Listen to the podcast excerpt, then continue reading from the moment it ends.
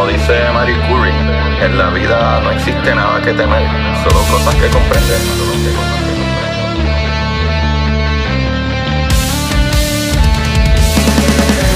Recuerden correr y buscar la manera de aprender que más le divierta.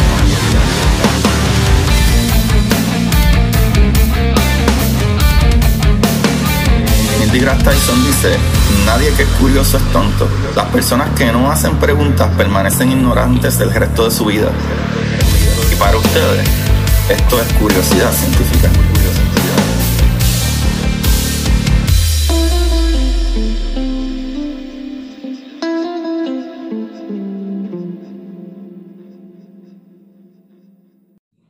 Buenas, Corillo de Curiosidad Científica. Bienvenido otro día más, a, ¿verdad? Y otra semana más a este su programa de curiosidad que aquí con ustedes les habla, como siempre, Agustín Valenzuela, su host. Y el día de hoy estoy bien emocionado. Estoy bien emocionado y si yo estoy emocionado, yo creo que mi invitado debe estar mucho más emocionado y yo estoy más emocionado por él. y es que en esta ocasión me acompaña un puertorriqueño que es parte de un grupo que está haciendo historia, literalmente haciendo historia. Yo no sé si él se da cuenta de la magnitud de lo que él está haciendo, pero Corillo, conmigo yo tengo el honor, el placer, mano, y el orgullo sobre todo de tener a uno de los integrantes, ¿verdad? De un proyecto que enviaron el primer satélite puertorriqueño al espacio. Y conmigo hoy tengo a Héctor González Rivera. Héctor, bienvenido. Bueno, buenas, gracias. Gracias por la invitación. Bueno, gracias a ti por estar aquí. Hablamos un poquito fuera del aire y estábamos hablando de eso, sea, de que si tú te habías dado cuenta de lo que tú, ¿verdad? Junto a tu equipo hicieron, ¿verdad? De que enviaron un satélite al espacio. ¿Cuánta gente ha hecho eso? Esto de verdad ha sido algo súper grande. Jamás pensamos pasar por esto. De verdad que el trabajo que hemos hecho ha dado grandes frutos. Wow, loco, wow. No, mano, cuando yo escuché la noticia, eh, ¿verdad? Que creo que Débora fue de las primeras que lo habló, yo dije, wow, espérate, porque yo no me había enterado de estas cosas. O sea, yo estoy todo el tiempo, creo que ahí me dio un poquito contra la pared, porque yo estudié en la Intel de Bayamón. Yo me gradué de ciencias de computadora en la Intel de Bayamón. Y como que, wow, ¿cómo es que yo no me he enterado de estas cosas de mi campus y me doy cuenta que es que, ah, es que yo estoy mirando demasiado hacia afuera y no me doy cuenta de la gente maravillosa que está en, Puerto Rico haciendo ciencia en grande. Mano, pero ven acá, eh, Héctor, cuéntanos un poquito de ti, porque ¿sabes? tú no saliste de la nada, ¿sabes? Tú eres estudiante de ingeniería a, a punto de graduarte. Número uno, ¿cómo tú caíste en ese campo? Porque hay que estudiar un montón. Bueno, pues yo vengo del pueblo de Bonito, aquí me crié. Empecé ya en la high school, esto, tuve experiencias de ingeniería porque cuando entré, ahí mismo, el año que entré, empezó un, un programa de preingeniería.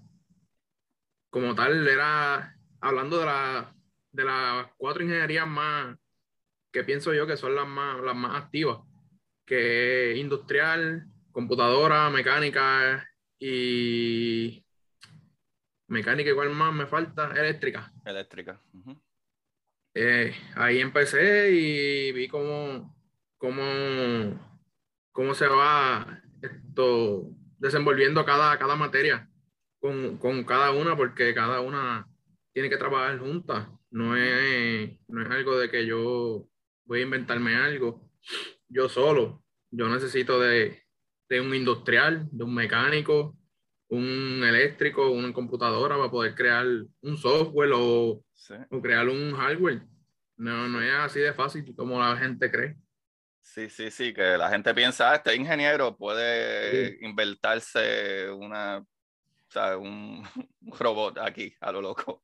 Y no. Sí, pues, y pues, pues sí, así, así siguió mi camino en, al futuro, que bueno, que ha sido ahora mi presente, estar en, uno de los proyectos más grandes que, que, ha visto Puerto Rico y pues entrar, entrar a la ingeniería en la, la, en la Interamericana, de verdad me, me, ha ayudado un montón en, en, mi vida, ya este proyecto me ha abierto un montón de puertas. Wow, qué brutal, hermano. Qué freaking brutal, qué brutal. So, ¿tú estudiaste en escuela pública? Eh, desde pequeño en escuela pública, nunca. Y el programa de ingeniería fue de.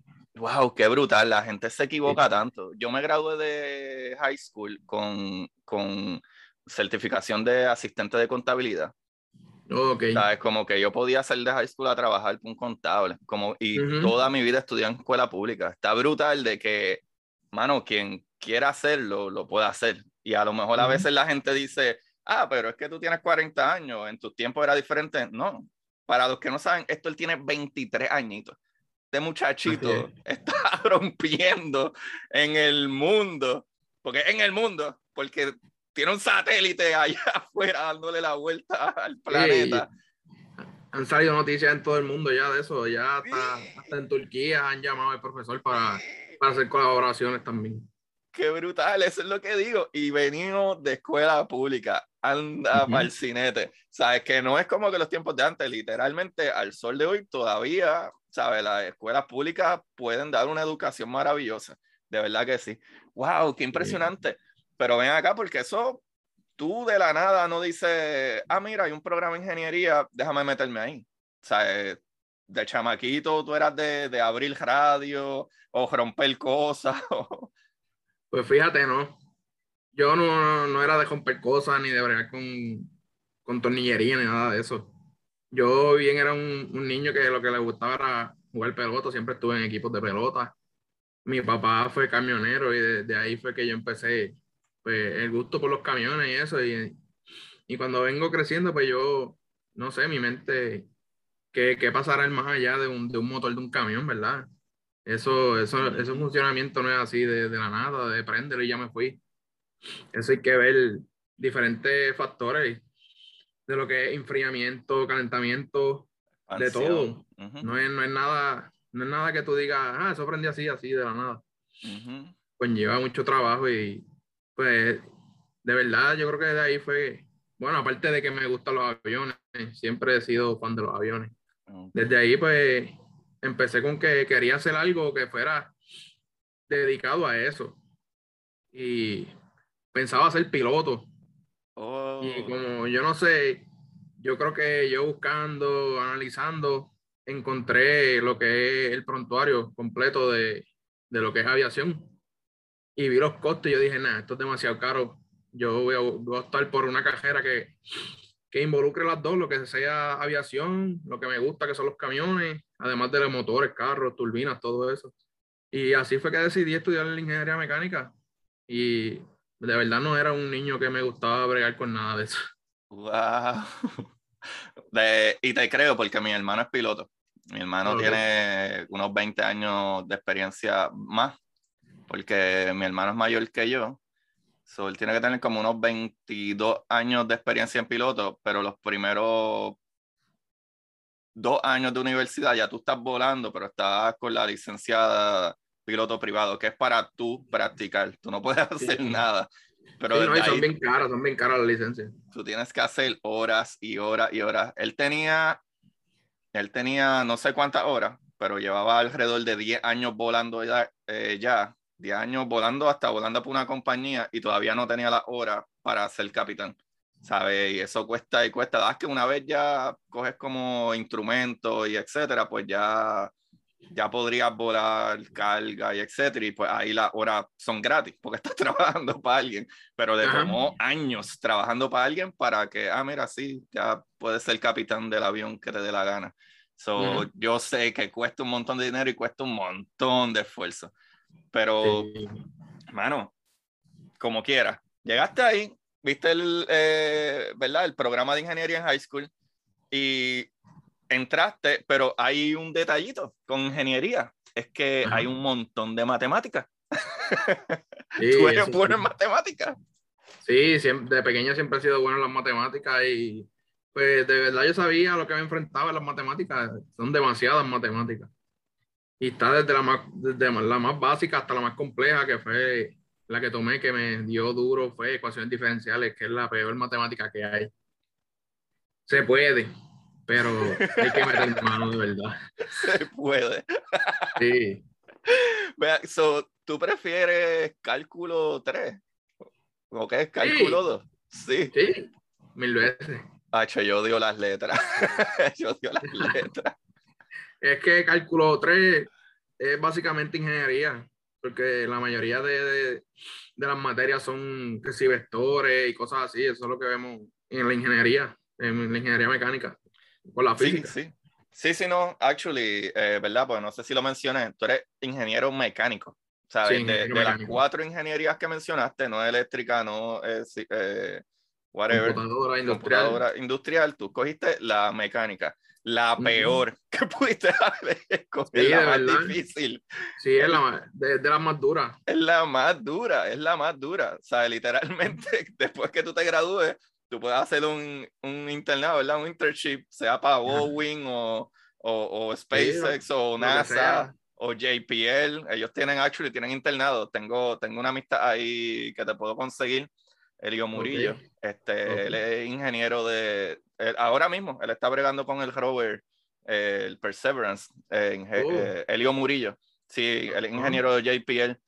Y él, él, Ah, él tiene mucha información de, de los internships y a cada rato salen. So, pues, te voy a poner en contacto con él también.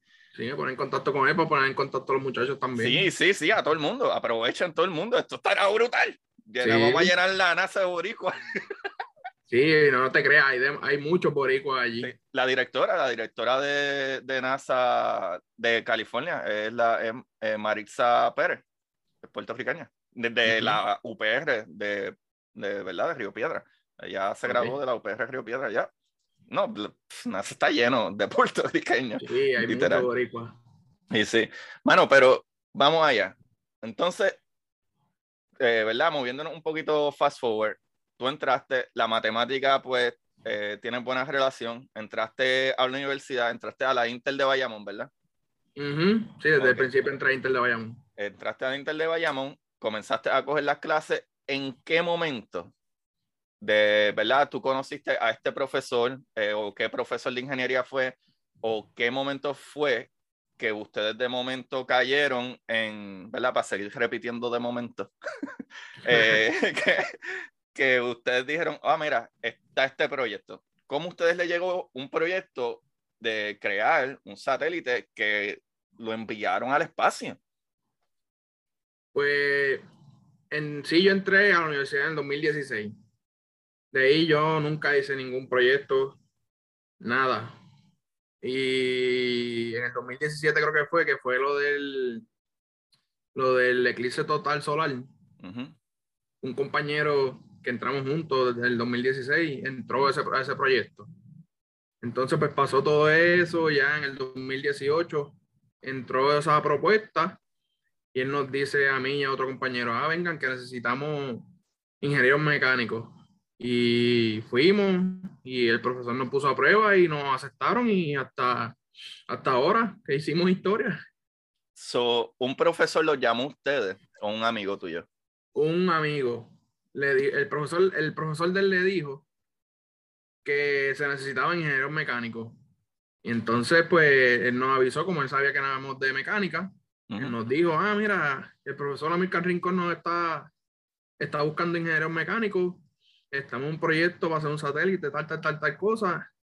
Y pues nosotros entramos rápido, fuimos, hicimos la prueba y pasamos y nos pu- pudimos hacer el proyecto. Wow. ¿Y en qué se basa la prueba? Él te pone a diseñar cualquier cosa. Si de verdad sabes diseñar, pues eh, te escogen. Wow, qué brutal. Sí. So, literalmente tú decís, ah, pues yo voy a hacer un avión o un ala o que, que Sí. tú diseñaste. De verdad ni me acuerdo qué pieza nos dio para diseñar, pero sí, lo diseñé y me salió y Wow. Pues me, me escogieron, a mí y a mi compañero me escogieron. Y este grupo es, ¿verdad? Por, por lo menos el grupo final que vi, ustedes son como unas cinco o seis personas en total, ¿verdad? En realidad el, el- el grupo ha sido, han pasado más de 65 estudiantes por el proyecto, porque el proyecto viene, no, no es, de, no es del 2018, nada más, viene desde el 2013, haciendo desde prototipos, todo eso, ahí hicieron una cápsula que fue para lo del eclipse solar, que subió 120 mil pies o metros, algo así, no me acuerdo bien. 120 mil ah, con un globo y de ahí se recopilaron, creo que fueron 64 mil fotos del, del, del, eclipse. Y después de eso fue la propuesta más grande que han hecho, que ha sido lo del satélite, que se dio en el 2018. Eh, creo que fue, en, lo de María fue el 2017, ¿verdad? Sí. Pues ahí, en ese transcurso del 2017 de María, el profesor ya le estaban dando ultimátum de si no zumban la, la propuesta no vas para ningún lado. Y como no, teníamos luz, no teníamos nada, el profesor con una, con, con una placa solar se iba a un parking de una, de una gran cadena aquí en Puerto Rico de como ferretería. Eh, y desde ahí hizo la propuesta, desde el mismo, con internet del, del lugar. Desde ahí mismo envió la propuesta y así la aceptaron y nos dejaron entrar sin tener luz ni internet. Tenía que irse con, una placa solar, imagínate. ¡Wow! ¡Qué brutal!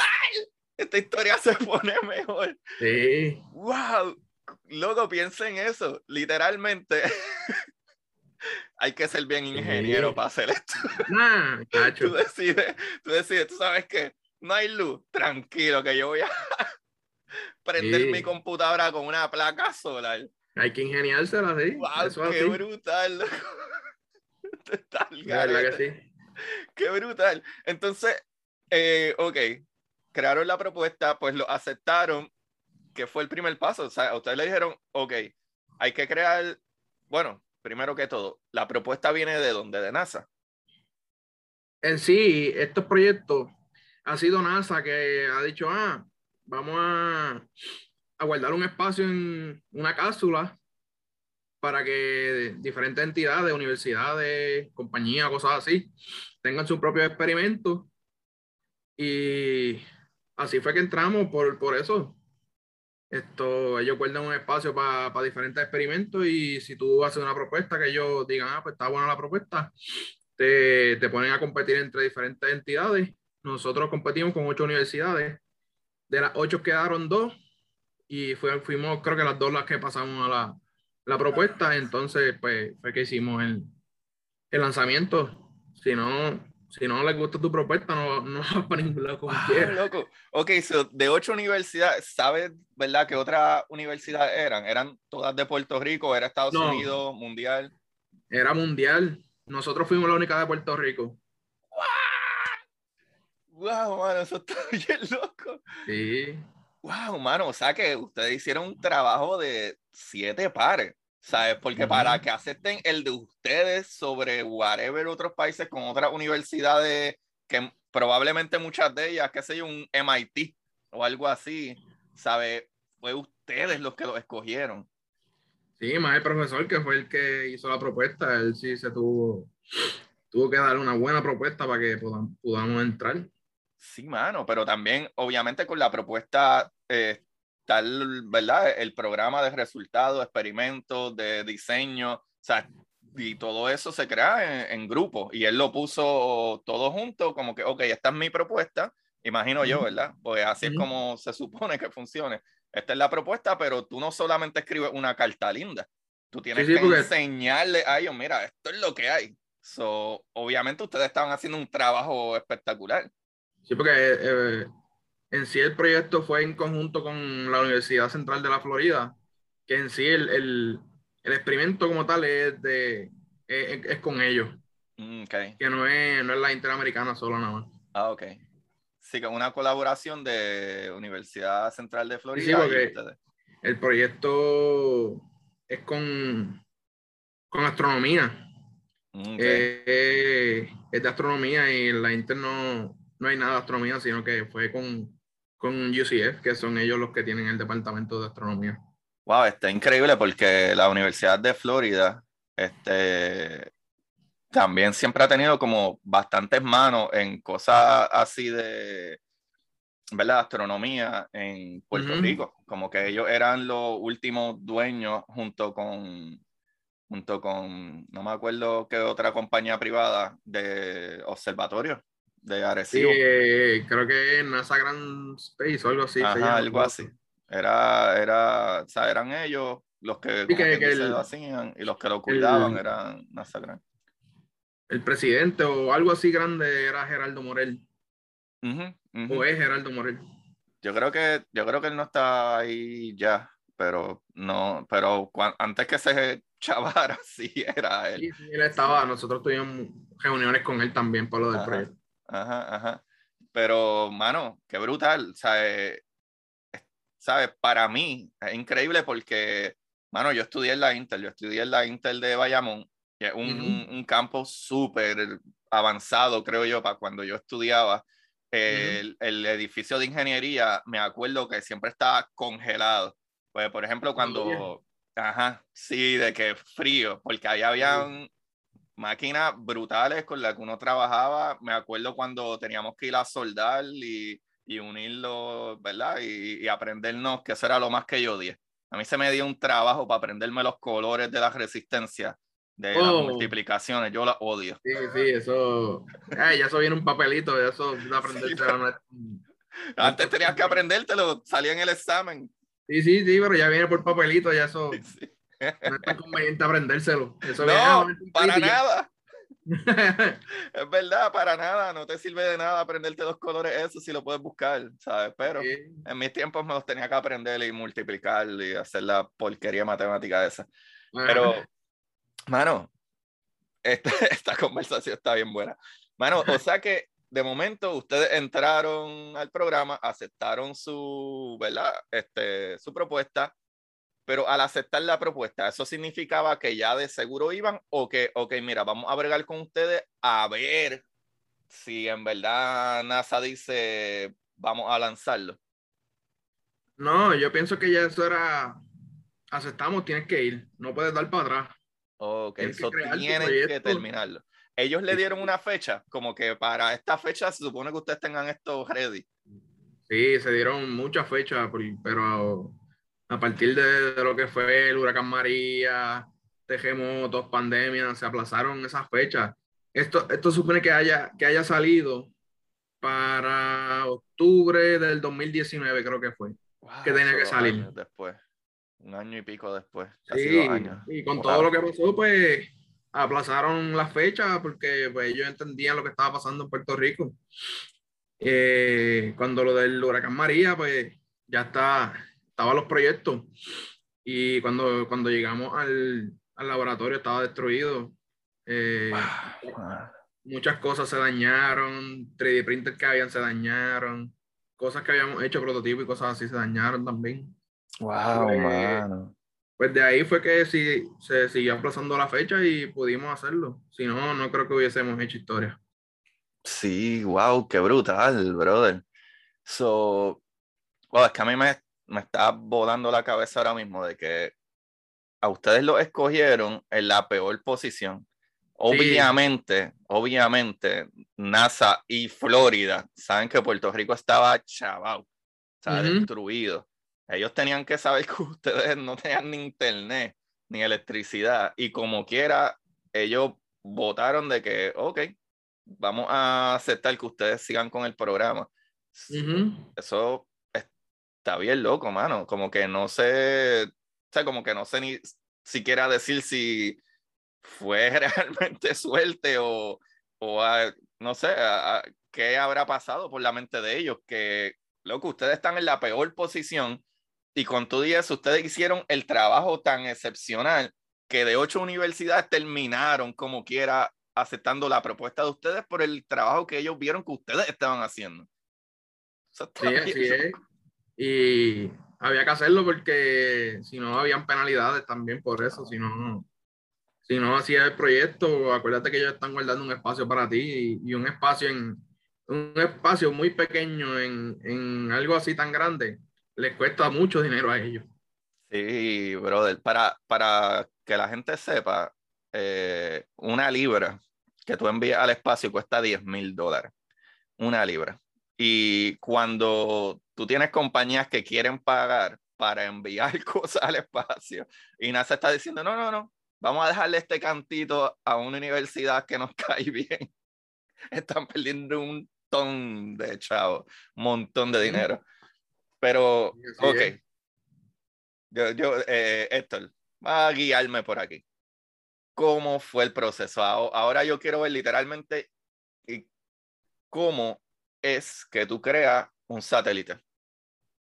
¿Qué tú haces para hacer un satélite? Desde, desde qué componentes, ¿verdad? Tuvieron que traer entre pesos, eh, ¿verdad? Sistema a lo mejor eh, panel solar o, o, fibras solares, este, de cuán, ¿verdad? cuánto esfuerzo utilizaron en sistema operativo, ¿Qué, qué se necesita desde cero, ¿verdad? Que ustedes dijeron, ok, tienen el programa, hagan un satélite. ¿Cuál es el paso uno?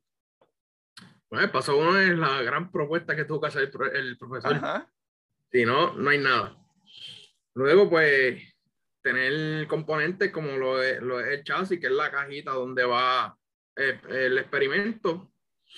También, pues, tuvimos que hacer diseño de lo que era el experimento, que se llama el payload, que es una cajita con nueve compartimientos. De ahí van diferentes partículas de punto un milímetro a un milímetro que van a estar colisionando con la, con la microgravedad.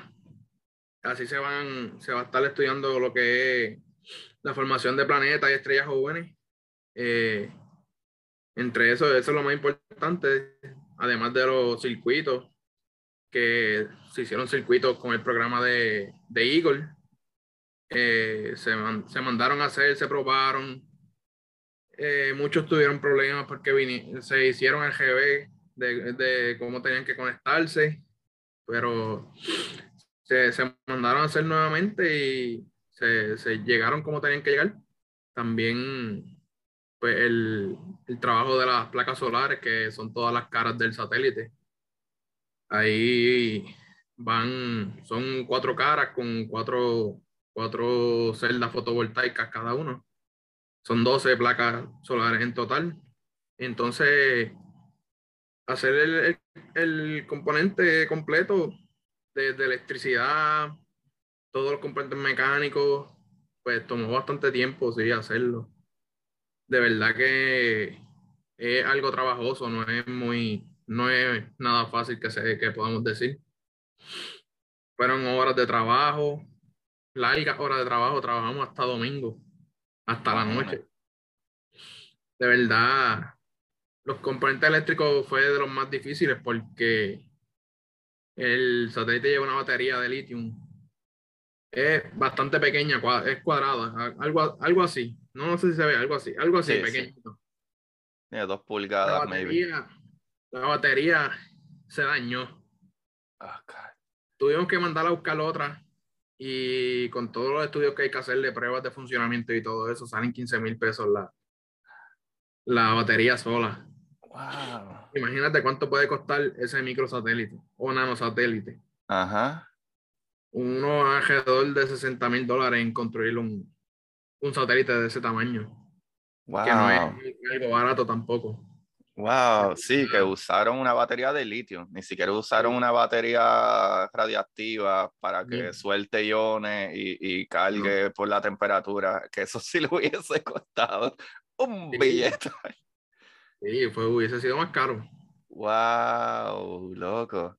Ven acá, hablaste ahí, tocaste, tocaste una fibra ahí. Hablaste de que el satélite tiene compartimiento que hay diferentes cosas en ellos. Sí. Que, y eso, básicamente para eso fue que se envió el satélite, para poder estudiar cosas como dijiste, eh, gravedad, este, cómo se forman los planetas. A, lo que, a, la baja gravedad que hay, pues como lo que lleva adentro son diferentes partículas de diferentes materiales y diferentes tamaños.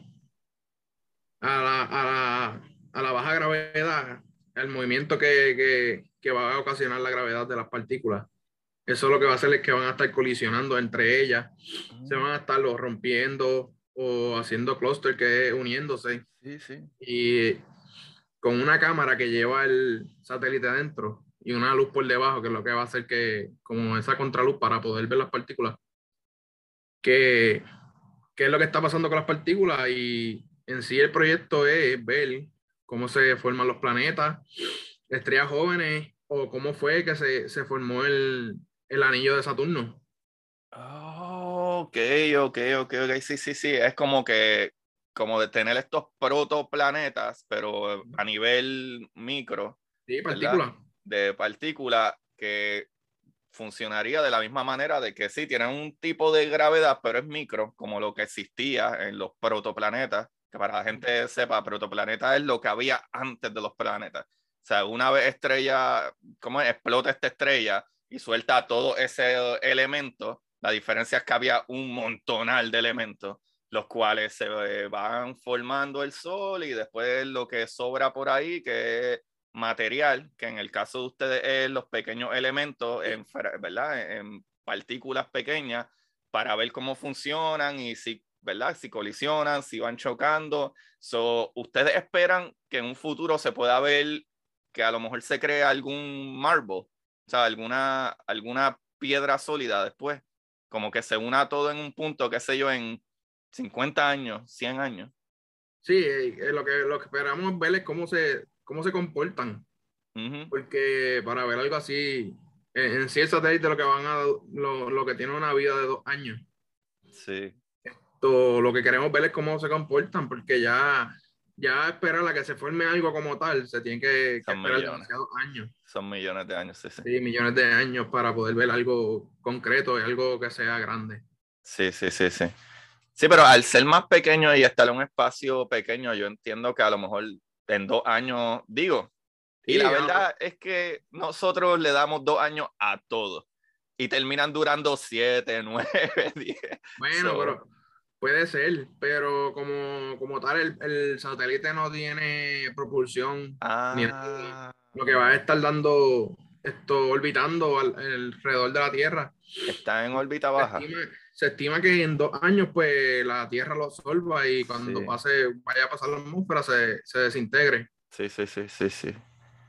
Oh, wow. Actually, esa era una de las preguntas que te iba a hacer, si tenía un poco de propulsión, porque hay un montón de materiales allá afuera. Por ejemplo, para los que no saben, los satélites eh, que se ponen allá afuera tienen un poco de combustible, porque todo el tiempo hay un departamento de defensa del gobierno que se encarga de monitorear todos estos objetos que van a 17 mil millas por hora, todo en el espacio así de rápido, y puede ser algo del tamaño de un centavo y va tan rápido que lo que choque va a destruirlo.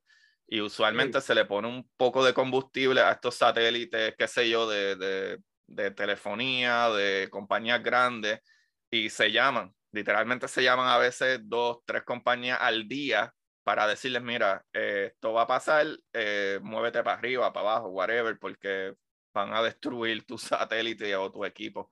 So, ustedes están en órbita baja y se esperaría entonces que no suceda una colisión con otro objeto, hopefully, en dos años. Sí, se supone.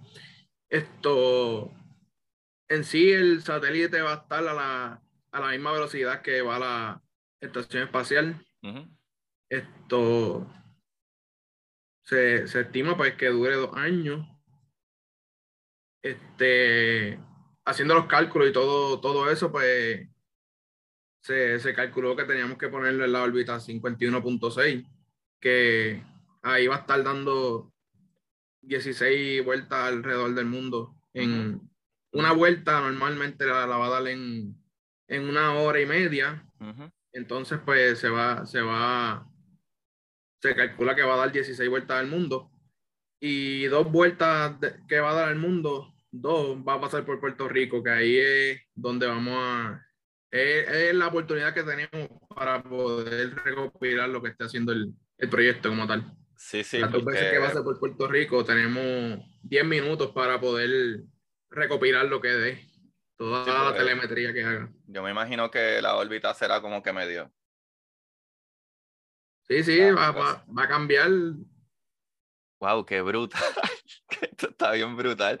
Si no, voy, Corillo, esto no es algarete. Esto no es que ponemos algo ahí y va a orbitar. Literalmente hay cálculos de nosotros sabemos dónde ponerlo, ¿verdad? Dónde poner las cosas para que esté lo que se llama microgravedad, o sea que va a estar en caída libre alrededor del planeta y va a ser lo suficiente la distancia para que la gravedad no la afecte lo suficiente y lo jale. Porque sí, básicamente los objetos que están en el espacio están en caída libre, ¿verdad? Alrededor del planeta, igual que nosotros el planeta está en caída libre alrededor del Sol, que es nuestra, lo que nos jala. Pero sí, ¿sabes? Esto no es algo al garete. Eso a mí lo que me vuela la cabeza, loco, la, ¿sabes? lo brutal del conocimiento humano, de que podemos hacer los cálculos literalmente de, no, no, no, nosotros conocemos cómo funciona esto tan perfecto que nosotros vamos a poner esto en este punto y va a orbitar por tanto tiempo, a tanta velocidad, por tantos años. Loco, eso es una loquera. ¿Quién te lo diría antes de que nosotros íbamos a tener una ciencia tan brutal y una ingeniería tan demasiada? Esto a mí me vuela la cabeza. Sí, ya que sí. Loco, ¿tú piensas en eso? ¿Tú te das bueno, cada rato, pues, acuérdate que yo estoy, estamos en el campo de, de la ingeniería, que eso es pura ciencia. Bueno, pero tú te das cuenta de eso, como que, wow, yo soy parte de esta cosa que está tan brutal. a veces ni nos lo creemos de, de, lo que hemos hecho, pero de verdad ha sido algo, algo bien grande y no jamás pensamos estar en este proyecto. Y, de verdad ha sido una gran oportunidad vivir esto. Wow, brutal, hermano, brutal. Ven acá, te pregunto, ya el satélite está allá afuera. Esto sucedió, bueno, estaba pautado para, ¿verdad? La última fecha que realmente ustedes estaban allá, que yo veía los videos de ustedes, yo los veía a ustedes en el avión, después los vi la primera madrugada y no sucedió por el, el, eh, el clima. Y por mal eh, tiempo. Ajá, estaba pautado para agosto 28, ajá. si no me equivoco a las 3 y pico de la mañana. 34. 34 de la mañana. No sucedió. ¿Qué tú sentiste esa primera vez que dijeron, mira, esto no va a salir hoy? ¿Ustedes estaban seguros de que, bueno, si no sale hoy, esto sale mañana, no importa? ¿O les dio un poco de miedo? Sí, eh, es como, como, no sé, nos dio como tristeza porque nosotros estábamos súper emocionados. Pues, Imagínate. ahí en, un cohete que, que jamás íbamos a pensar que íbamos a enviar algo nosotros. Y ya, de ver, ver en el programa de, de, NASA como tal, ah, se canceló el, el lanzamiento por, por, mal tiempo, o sea, se quedó aplazado al próximo día a las 3 y 14 de la mañana. Y estamos, estábamos todavía con miedo porque si no, si no se lanzaba ese día, tampoco lo, lo íbamos a ver porque teníamos que virar para Puerto Rico ya el, el lunes, creo que fue que viramos. Y estábamos con esa tensión, pero gracias a Dios el domingo, ese domingo tuvo todo el día, tuvo medio nublado, pero por la noche aclaró todo y gracias a Dios se pudo dar. Qué brutal. Loco, varias preguntas. ¿Cómo se siente ver? Yo, yo lo he tenido ahí, yo lo he tenido ahí cerquita también, pero te pregunto a ti, ¿cómo se siente ver el Falcon 9? Tacho, se, se ve brutal. Eh, los únicos dos estudiantes que lo pudieron ver fueron dos compañeros, la, los demás no pudimos verlo así cerca. Pero es que incluso de lejos se ve ridículamente De lejos se veía brutal, tú ves ese, ese, ese cohete ahí ya en la plataforma en, en, en posición de lanzamiento, eso... Y es la primera vez que, que ves eso, de verdad eh, es chocante porque tú ves, ves algo que tú sabes que va para el espacio que no es, no es que se diga, ah, un cajito, eso no, nada, lo ves por ahí todos los días. Eso, uno, un puertorriqueño no ve eso todos los días. Sí. De verdad, eh, choca, choca. Le choca la mente a uno. Y hablando de chocar, ¿qué sentiste cuando viste la luz que viaja a 300 mil kilómetros por segundo, pero de momento, unos segundos más tarde, escuchaste el... ¿Qué sentiste? Sí, cuando, no, estábamos viendo el conteo En, el programa de NASA. Ajá. Y de momento no había llegado a cero. Cuando ya el cielo se puso amarillo completo, parecía de día. Ajá. Cuando explotó eso y, y, uno escuchar eso subiendo por ahí, que es como, como escuchar una interferencia de, de, de radio, pero puro. De verdad, eh, eh, es algo que pues, no se puede explicar, ¿viste? Porque es la, una experiencia súper grande saber que tú envías algo ahí dentro. y que, que, no, que no a cualquiera se le da. De verdad. de verdad que sí. Es gratificante ver eso. Estábamos hablando de eso antes de grabar y yo estaba comparando de que hay unos 7.3, creo que nos pusimos de acuerdo, de billones de personas en el mundo unos 7.3 más o menos de billones de personas en el mundo.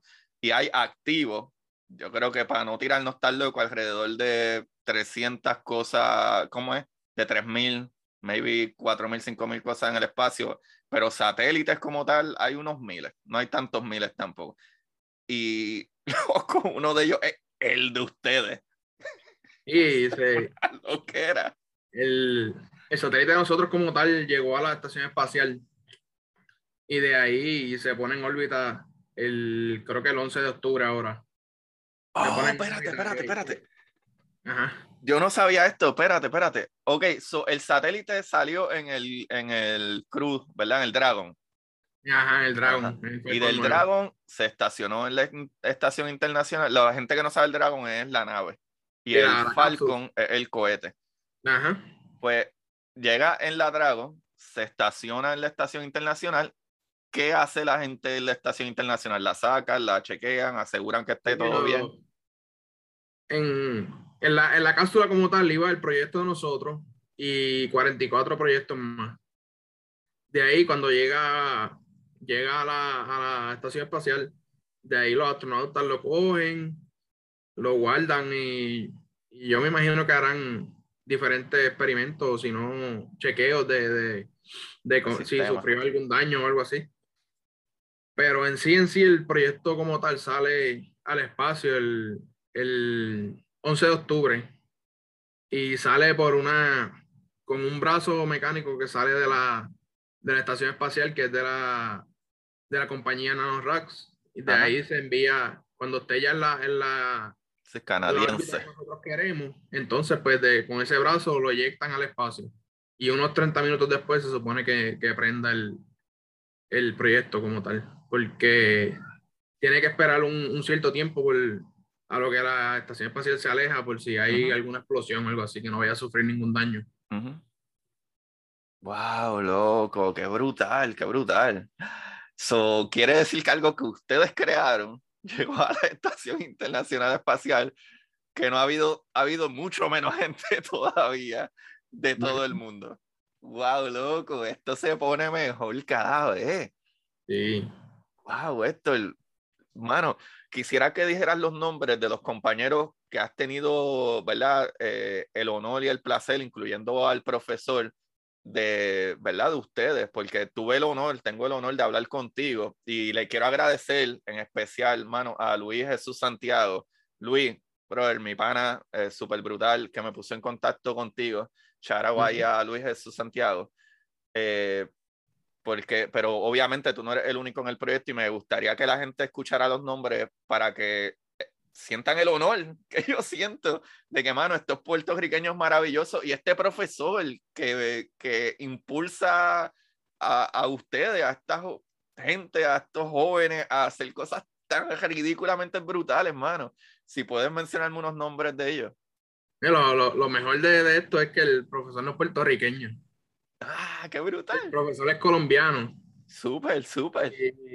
ha estado en Puerto Rico desde el 2000, creo. Ya 21 años aquí. Brutal. El nombre de él es Amílcar Rincón Charriz. Eh, a partir de, ahí, pues él fue el, investigador principal, el que nos dio pues, la oportunidad de estar en el proyecto y se lo agradezco mil veces. De los compañeros, pues mi, como tal mi, mi, mi jefe de mi jefe o, o, o como supervisor del de proyecto fue Eduardo Iván Labarca, que él fue el que hizo todo de management y es de ingeniería mecánica. El jefe de diseño fue Carlos Figueroa Gibson. Entre ellos estamos, está, está él, está Ian Huertas, Ian Huertas Germán, que es de mecánica también. Está Lucas Soto Balseiro, que es de mecánica también. estoy yo, que soy de mecánica, de mecánica también.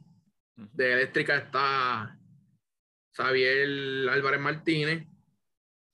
Esto de computadora está Wilhelm, Wilhelm Sánchez. Esto Jesús Majero. Y de eléctrica creo que también está Carlos Vergara. Que en sí esos fuimos los últimos que trabajamos en el proyecto. Brutal, brutal. Mano, qué brutal. Y obviamente muchísimas gracias también a todos los que estuvieron antes, de años antes, en el proyecto, que obviamente son claves en ello. Y pues, eh, por razones obvias, nos conocemos a los 60 otros, no, no todos se, se podrían conocer porque, ¿verdad? Tú entraste en unos años, ellos en otro, y etcétera. Pero definitivamente gracias a todos, ¿verdad? Por ello tuvimos la, la, oportunidad de conocer uno de los primeros que estuvo en el proyecto, que ya trabaja para NASA, que se llama Christian. Estuvo con nosotros en el lanzamiento también. Y él se dedica a lo que son compresores de presión en, en, en, en los cohetes y cosas así. Él trabaja para, para NASA en eso. Wow, súper importante la presión. Súper importante. La gente. Sí, la presión es de lo más importante. No conoce la importancia de las temperaturas y las presiones en todo lo que es ingeniería desde tu carro. ¿sabes? De, es más, desde tu celular. La temperatura es un issue, ¿sabes? Y, las temperaturas pueden crear presión, como pueden cambiar los gases, y los gases pueden crear más presión. Y, y de verdad que es una loquera. Es una loquera cuando tú estás hablando de cosas que literalmente contienen, por ejemplo, como decir, eh, eh, ¿verdad? El tanque que tienes detrás de ti en esa foto, que básicamente, ¿verdad? Ya no se utiliza, pero eso se llenaba de, de como 80%, 70% de hidrógeno y oxígeno en una temperatura y bajo una presión que si tú fallas un chispitito de, de, los niveles que tienes que llevar y cómo quemarlo, puedes volar en canto que lamentablemente, eh, ¿verdad? Han, ¿verdad? han sucedido en el pasado, el Challenger en Colombia. Eh, pero, mano, eh, Héctor, algo más que nos quiera dejar saber de este proyecto y entonces, ¿qué es lo que ustedes esperan confirmar, verdad? Porque ustedes no pusieron simple y sencillamente, ¿verdad? Esos elementos, esas partículas en el cohete. Ahora cuando, ¿verdad? Puedan verlos cada, cada, ¿verdad? Creo que dos días. Eh, que para los que no sepan, igual que la Estación Espacial Internacional, esto va tan rápido, dando de vuelta al planeta, que le da alrededor de 16 vueltas. Y, por eso es que en la Estación Espacial Internacional, ellos tienen 16, eh, ¿verdad? Este, sunrise y 16, este, ¿verdad? Este, caídas del sol. Porque están todo el tiempo dándole vuelta al planeta. Y el caso de ustedes va a ser el mismo. So, ¿cuáles son las expectativas de lo que se podría ver? ¿Verdad? Ya me dijiste que, ¿verdad? Para estudiar más o menos cómo se comportan esas partículas, pero ¿tienen ustedes algún fin como que, ah, ok, si vemos esto en particular, quiere decir que, ¿sabes? Esto bajo un cálculo, probablemente de aquí a whatever el año, se supone que pase esto, que se yo sé, que era un planeta. Sí, en sí el proyecto lo que busca es validar la, la teoría de cómo se formó el universo. Oh, y, y a, estas partículas pequeñas, pues, con tan, tan, poquitas partículas y de ese tamaño, pues se puede, se puede ver cómo, cómo se formó y se puede validar la teoría. Sí, sí, bajo el comportamiento. Se puede validarlo como no validar también. Ajá, Sí, porque como se estudian las partículas, eh, nosotros no estudiamos las partículas por, pues, por una ley de Heisenberg que él dice que no podemos saber dónde están las partículas en todo el tiempo, ¿verdad? En, en cada lugar, no, es imposible. Pero algo que nosotros hacemos es que nosotros estudiamos el pasado. O sea que la parte cool de este experimento tiene que ver mucho con cómo nosotros estudiamos, incluso en el, en el collider, ¿verdad? En, el colisionador de partículas. Eso es lo que nosotros hacemos. Nosotros chocamos partículas, salen volando para todos lados, pero ahí no es que las estudiamos. Las estudiamos con todo este montón de, de ¿verdad? De, de, áreas que tienen sensores y vamos viendo para atrás. Ah, ok, pues pasó por aquí y por aquí y por aquí y por aquí y giró y tuvo un, un, un, ¿verdad? un movimiento hacia tal área. porque si bien, ¿verdad? Si está en este punto, atravesó todo este punto. Eso está súper cool y súper brillante lo que me dices de, ajá. Y que con eso también podemos calcular la velocidad de impacto y la velocidad de, de cada partícula también. Wow, loco, qué lo que era. Wow, qué lo que era. Qué, qué mucha ciencia en un pedacito de cajita.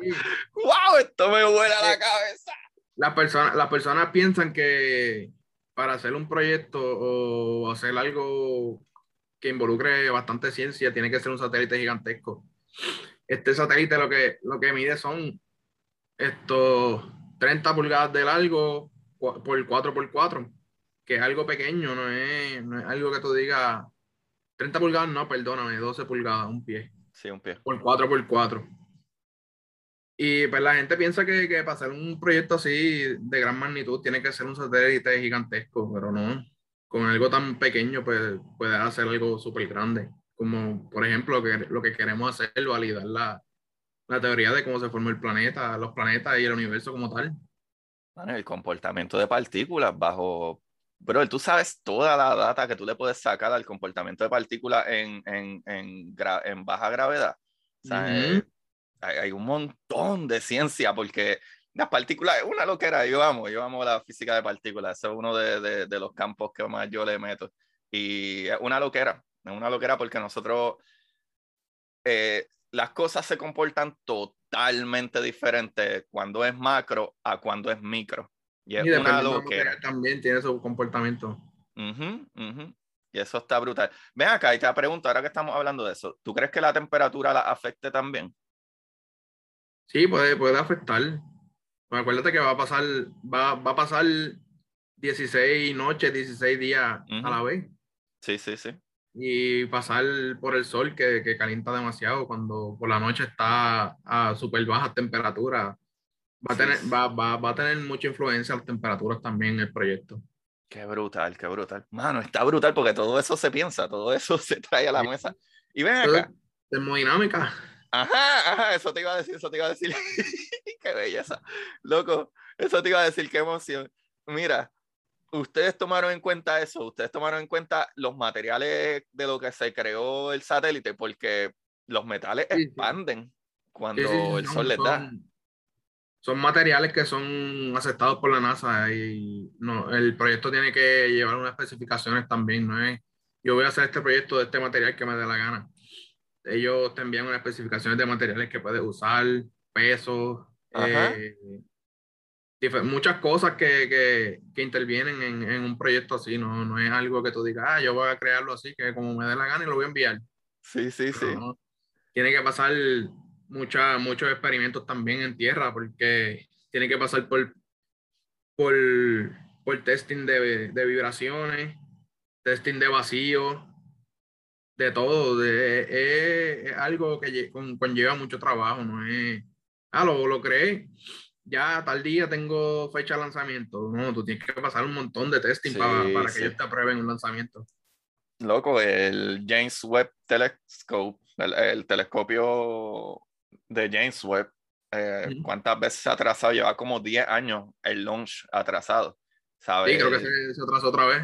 Ajá, se supone que salía ahora en octubre. Bueno, se supone que salía el año pasado, en, en marzo, y que yo estaba feliz, porque salía el 30 de marzo, salía mi día de cumpleaños, y oh. se atrasó. Y se supone que era entonces este otro año, 21, en octubre, y ya está aguantado. Pero yo creo que como quiera, antes que se acabe el año va a salir, creo yo. Sí, Esta vez es lo más confiable posible. Pero, mano, qué brutal nuevamente. Ves que, ves que uno sigue hablando y siguen apareciendo cosas brutales de, de Sigue saliendo temas diferentes. Sí, como las temperaturas y, lo, y los materiales. Como que sí, el material. Yo ni lo había pensado antes de hacerte esa pregunta, pero brutal por, por, por eso mismo que hablamos. Las temperaturas cambian excesivamente, ¿sabes? los metales expanden en temperatura, o sea que todo eso está pensado, eso no está el garete. Sí, no, hay que, cuando pasa al sol son temperaturas extremadamente altas, como cuando pasa la noche son temperaturas extremadamente bajas. No es como estar en la Tierra, 73 ah, grados Fahrenheit. cuando viene la hora de calor, 100 grados Fahrenheit, no, son mucho más altos. Los, promedios son mucho más altos. Ajá, y loco, eh, ¿qué de los vientos solares? ¿Los qué? Los vientos solares. ¿Están como que ready para una ola fuerte de vientos solares? De todas esas partículas radiactivas del sol. Pues de, de verdad, y no, no, puede, puede, puede ser que afecten, pero como tal, no, como que no, no le he prestado mucha atención a eso. Porque estamos, estamos en una órbita que estamos más o menos cerca de la, de la estación espacial, que no es tan, no es una, órbita mucho más lejos que, que al ver estos, estos vientos solares, pues puede, pueden haber muchos daños cuando es una órbita mucho más lejos. Sí, sí, sí, sí. Sí, que a lo mejor más en el espacio, pues por, probablemente como quiera el planeta cubre un poco de, mm. con ese campo electromagnético, a lo mejor puede desviar partículas fuertes, ¿verdad? Dependiendo cuán alto está. Eh, mano, esto, esta conversación ha estado ridículamente buena. O sea, mira, mira todo lo que le sacamos punta esto, ¿verdad? Hasta, hasta detallitos de, de, la ciencia y todo eso me gustó mucho, me gustó mucho. Sí, llegar a ese puede seguir sacando más. Sí, mano, pero vamos allá. ¿Qué, ¿Qué, qué, más se me ha pasado, verdad? Que te acuerdes que yo no te he preguntado algo, si quieres añadir algo. Pues de verdad no, no sé, no me acuerdo. Pero, pero mano. Pero sí, si alguna sale alguna pregunta, pues sí se puede seguir añadiendo, pero. Eh, déjame pensar, déjame pensar. ahora yo creo que has cubierto todo. Sí, ¿verdad? Yo creo que estamos bastante ahí. Bastante Empezamos con este tipo, el Spotnik, y mira dónde estamos ahora, ¿viste? Este, pero mano, qué brutal, de verdad que ha sido un placer. Gracias por tu tiempo. Eh, gracias a ti. Literalmente estaba en la universidad y saliste de ahí para hablar conmigo. En verdad te agradezco un montón. Eh, ¿Cuál es el nombre? Yo creo que esto es lo más importante. ¿Cuál es el nombre del proyecto o el satélite? El nombre en su abreviatura es PR Cunar 2, pero el nombre es Puerto Rico CubeSat Nanorocks 2. ¿Por qué el 2? Porque, como te, estaba comentando, lo de los proyectos de, de, las cápsulas y eso, y ya venían, venían otros estudiantes haciendo experimentos con lo que ha sido el satélite. Pues ellos, ellos el, el profesor dijo, ah, hemos hecho estos proyectos, vamos a bautizar estos como uno y este, que es el proyecto de los más grandes que vamos a hacer, pues le ponemos Puerto Rico Cubes and Nano Rock 2. Ya, bro, brother, qué brutal. Cubes and Nano Rock 2. Wow, tiene un nombre brutal porque un cube, ¿verdad? Un cubito, sí, ¿sabe? Y es un nano rocks, porque tiene nano, ¿verdad? partículas. Partículas adentro. Qué belleza de nombre, qué belleza de nombre. Bueno, esto, qué maravilla, qué brutal. Espero tenerte de vuelta, por favor. Eh, y próximamente, aunque sea para hablar por hablar, por hablar de ingeniería y por hablar de ciencia y ya, eh, de verdad que muchas gracias. Sigue metiéndole. Eres una verdad, tú y todos tus compañeros, mano, qué orgullo más brutal. De verdad, qué orgullo más brutal. Están, ¿sabes? Están fuera de liga. Eh, wow, a mí, a mí me vuela la cabeza que, y más todavía de que la importancia de la educación, mano, y tanto tú como yo salimos de escuela pública full y, y yo no soy ingeniero, yo no soy nadie, pero creo que estamos dando, yo desde mi esquina tratando de llevar la ciencia y tú haciéndola, creándola, creo que estamos haciendo no solo un mejor Puerto Rico y, influenciar a la gente latina en general, sino mano, haciendo cosas grandes y, llevando la ciencia y el conocimiento mucho más allá, porque definitivamente, dependiendo, ¿verdad? Lo que surja de este, de este, ¿verdad? De este experimento con esas partículas de roca ahí, nos va a dar el conocimiento, sea un sí o un no, vamos a descubrir más. Y eso es lo brutal. O sea, que somos una raza de personas que de, seguimos estudiando, descubriendo y cambiando nuestra manera de pensar, de, ¿verdad? De, y hopefully, ¿verdad? En un futuro, ¿verdad? Podamos contestar incluso esas preguntas tan grandes y cositas así pequeñitas como las que esto parece, pequeñito, roca y partículas y experimentos que cambian vidas como las de ustedes y las de nosotros mismos ¿sabe? Es por gente tan afanada y dedicada como tú y tus compañeros y tus profesores So, gracias, gracias de verdad. Eh, no, sé, sí, pues, no, porque a veces yo no sé si ustedes no se dan cuenta de lo brutal, de lo que ustedes están haciendo. Y eso está ridículamente brutal. Sí, nosotros estamos todavía como que, pues, enviamos algo al espacio y la gente nos ve por ahí como que, diablo, lo que hicieron es algo grande. Pero pues hay que, hay que, pues, como que darle vida a nuestra mente y pensar bien lo que estamos haciendo y que no, no ha sido algo algo pequeño, es algo mundial, no es algo solo para Puerto Rico. Y yo pienso que lo que estamos haciendo o lo que hicimos, pues le está abriendo muchas puertas a diferentes universidades del mundo, no solo Puerto Rico. Brutal. Y que proyectos así, pues, son, son de gran ayuda para la humanidad. No es, no es un proyecto que se diga que es para nosotros nada más. lo que, lo que vamos a estar investigando es para la humanidad como tal. Ah, no, eso es lo brutal, eso es lo brutal, que no es solo para un Puerto Rico, como les dije, sino para todo el mundo, la raza humana, de ver más allá. Y hopefully a lo mejor contestemos muchas más preguntas con ese experimento, que muchas cosas suceden así, la gente no lo sabe. Eh, se hacen experimentos. A lo mejor el propósito como tal del proyecto, pues no se dé y encontremos otras cosas. Otro, otro, como así, como ha sido los grandes inventos de la humanidad. Por, por, un, por un proyecto que, que, pensaba que iba a ser algo, resultó ser un, un gran palo en la humanidad. Sí, mano. Algo tan pequeño resultó ser algo grande en la humanidad. Tengo, tengo algo para, para añadirle a lo que tú dices. Eh, un amigo mío, Daniel Whiteson, él es físico de partículas de UC Irvine en California, pero él trabaja en el colisionador de partículas y en el libro de ellos, ellos explican una cosa que ellos dicen como que muchas veces la ciencia se estudia de una perspectiva y muchas veces la gente se concentra en las preguntas que ellos quieren contestar, pero muchas veces los resultados te hacen ver las verdaderas preguntas.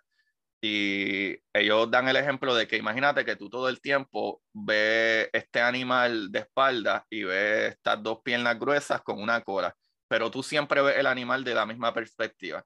Cuando un día en el bosque te presentan, ah, mira, esto es un elefante y te presentan la cara con la trompa y la oreja, tú dices, no, el elefante no es la cosa esa que tiene el rabo y whatever. Ah, no, es porque lo estabas mirando de un solo lado. Si siempre lo viste de ese lado, no puedes descubrir nada más. Igual que si yo te doy un sabor nuevo de helado, nunca antes hecho, nunca. En la vida nadie ha tenido este sabor. Pero si yo te lo doy y te pregunto, ¿a qué sabe? Nosotros solamente podemos usar referencias de lo que conocemos. Tú vas a decir, pues fíjate, tiene como un toque medio a café, como chocolatoso, pero no sé, a lo mejor se siente hasta un poquito de menta, pero a lo mejor no es ninguno de esos ingredientes, pero es lo que conocemos. Pero una vez uno da ese salto, ese paso, y dice, ah, wow, qué chévere que ahora está este nuevo sabor de X, ¿sabe? Y eso solamente sucede cuando tenemos resultados y esos resultados nos hacen ver otra, ¿verdad? otras preguntas, pero si nunca hacemos el experimento y no tenemos ningún resultado, ni siquiera vamos a tener idea de qué pregunta hacer. So, muy, muy brillante, esto es súper brillante. así mismo la humanidad se mueve a, a, base de referencia porque pues el, universo es tan grande porque uno, uno tiene, tiene que tener alguna referencia de lo que hemos visto a partir de lo que han visto pues diferentes astronautas y diferentes experimentos que se han hecho, pues así, así se vive a base de referencia. Brutal, brutal. Héctor, antes de dejar Tail, pues esto no es tan fácil como que te me va a escapar y ya. No. no, mentira, mentira, no te voy a chaval. es que yo usualmente este, doy una recomendación, usualmente es de libro, no tienen que ser libro de ciencia ni nada, puede ser cómics, puede ser, yo leo mucho ciencia ficción y fantasía también, y leo mucha ciencia también, pero incluso puede ser una serie, película, whatever. Si quieres recomendar algo, una recomendación para el corillo de curiosidad científica. Ah,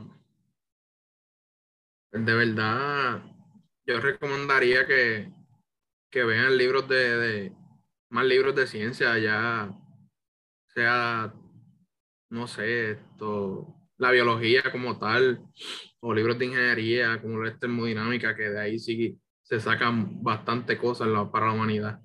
Yo pienso que eso es un tema, un tema súper fundamental en la humanidad porque uno, uno vive a base de temperatura y cambios, cambios climáticos, que eso es a base de temperatura, tiene que ver con la termodinámica, la transferencia de calor.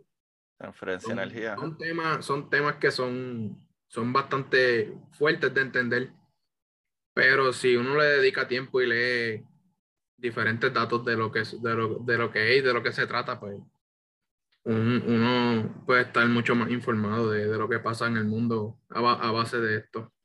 Sí, mano. La termodinámica yo creo que es la base número uno de lo que, cómo funciona todo, en partículas, en, todo, en la materia. Las, temperaturas, las temperaturas tienen grandes influencias en la humanidad. Y mira, mira, lo que estamos viviendo, lo, lo, de calentamiento global y eso a, base de temperatura.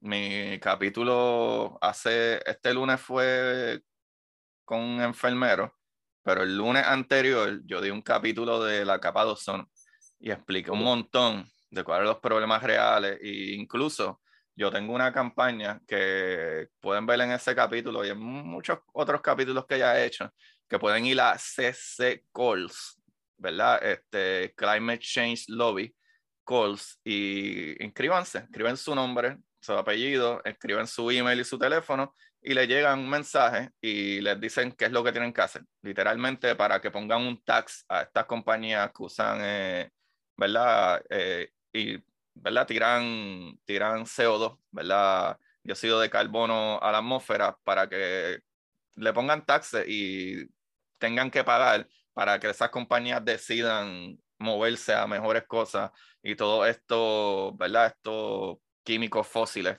de cosas muertas que siguen sacando de la tierra, pues si los quieren usar, fine, pero paguen por eso, para por lo menos ese dinero invertirlo en, en ¿verdad? En renovar y, y cosas y opciones mejores de cómo tratar de limpiar nuestra atmósfera. y, y, también que, que, piensen tener una vida más sustentable. Sí, Ah, fuera de químicos y muchos, contaminantes. No, mira, eso eh, mismo. La humanidad, la humanidad usa, usa demasiado contaminante y ya, ya han, habido, han habido tanto, tantos avances que, que podemos tener una vida donde, donde no tengamos que usar combustible. Para nada.